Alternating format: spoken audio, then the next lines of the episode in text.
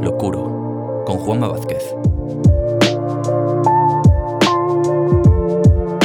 Un programa de Geneaup para el cuidado de personas con lesiones cutáneas. Prematuros, lactantes, niños y adolescentes, una población que muchas veces queda olvidada. En el capítulo de hoy hablaremos sobre escalas de valoración de riesgo de lesiones por presión en población pediátrica.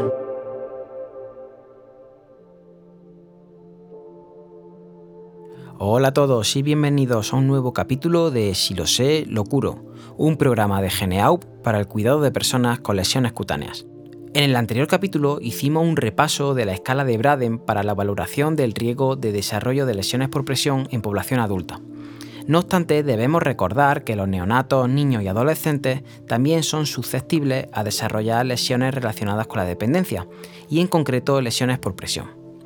Si consultamos la bibliografía, existen datos heterogéneos en cuanto a la prevalencia e incidencia de lesiones por presión en población pediátrica. En el quinto estudio nacional de prevalencia de úlceras por presión y lesiones relacionadas con la dependencia, se mostró una prevalencia de lesiones por presión del 3,31% en población pediátrica. Estas eran más frecuentes en unidades de cuidados intensivos pediátricos.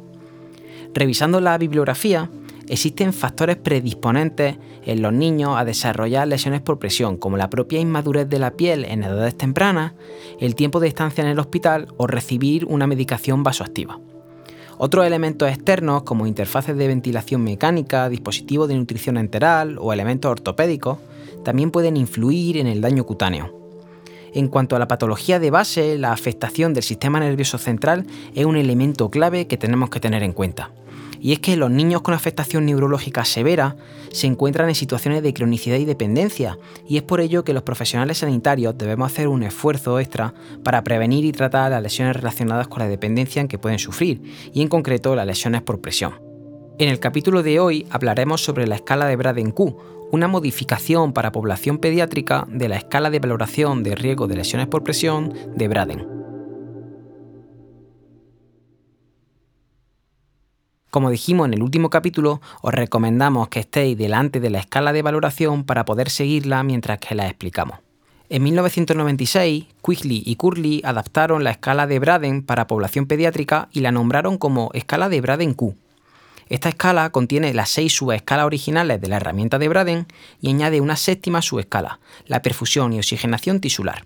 Con ello, la escala de Braden-Q cuenta con la subescala movilidad, actividad, percepción sensorial, grado de humedad cutánea, fricción cizalla, nutrición y perfusión y oxigenación tisular. Todas las subescalas pueden ser valoradas de 1 a 4 puntos, y una menor puntuación implica un mayor riesgo de lesiones por presión. La máxima puntuación posible, lo que implica un menor riesgo, son 28 puntos, y la autora indican que una puntuación menor a 23 ya debe ser considerada como de riesgo y de alto riesgo por debajo de los 16 puntos. Las edades para las que la escala está recomendada son para niños entre 21 días de vida y 8 años de edad. Con ello se asume que a los 21 días de vida del neonato ya tiene una piel relativamente madura para ser comparada con la piel del resto de niños, y a partir de los 8 años ya la piel puede ser comparada con la de la población adulta.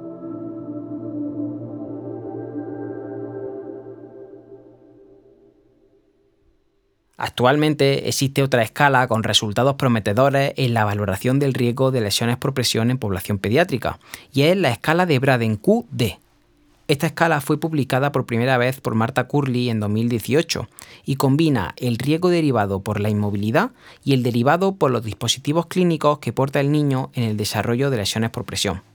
Por eso, en el nombre de la escala se añade la D de device, que significa dispositivo en inglés.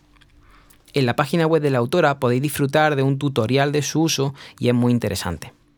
Una ventaja de esta escala es que se amplía la edad de aplicación, siendo útil tanto para población prematura como para niños y jóvenes de hasta 21 años de edad. La escala de Braden-QD también cuenta con tres grandes bloques, la intensidad y duración de la presión por un lado, la tolerancia de la piel por otro, y finalmente un tercero que trata de describir los dispositivos clínicos que porta el niño en el momento de la valoración. En el primer bloque, la intensidad y duración de la presión, se habla de la movilidad del niño como su capacidad de cambiar independientemente de postura y de controlar la posición de su cuerpo.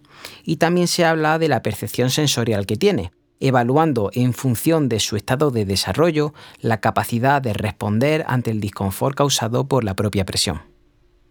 En el segundo bloque, en la tolerancia de la piel y las estructuras de soporte, se evalúa la fricción y la cizalla a la que está sometido el cuerpo, el estado nutricional del paciente y la perfusión y oxigenación tisular que tiene.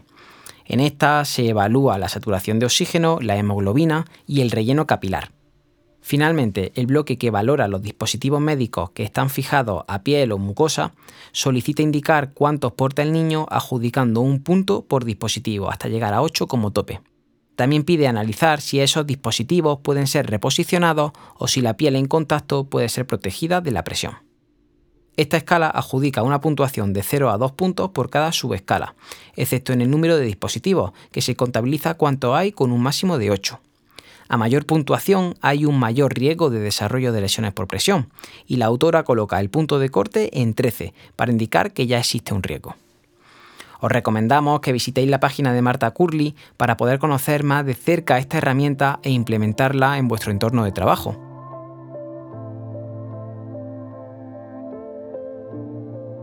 Así que hasta aquí el capítulo de hoy. Esperamos que estos episodios os estén siendo de utilidad para acercaros al mundo de la herida cutánea. Muchas gracias por escucharnos. Como siempre, podéis seguirnos a través de las redes sociales de Geneaup y escuchar más capítulos de este podcast en Spotify, Apple Podcast, Google Podcast y Audible de Amazon. Hasta el próximo capítulo de Si lo sé, lo curo.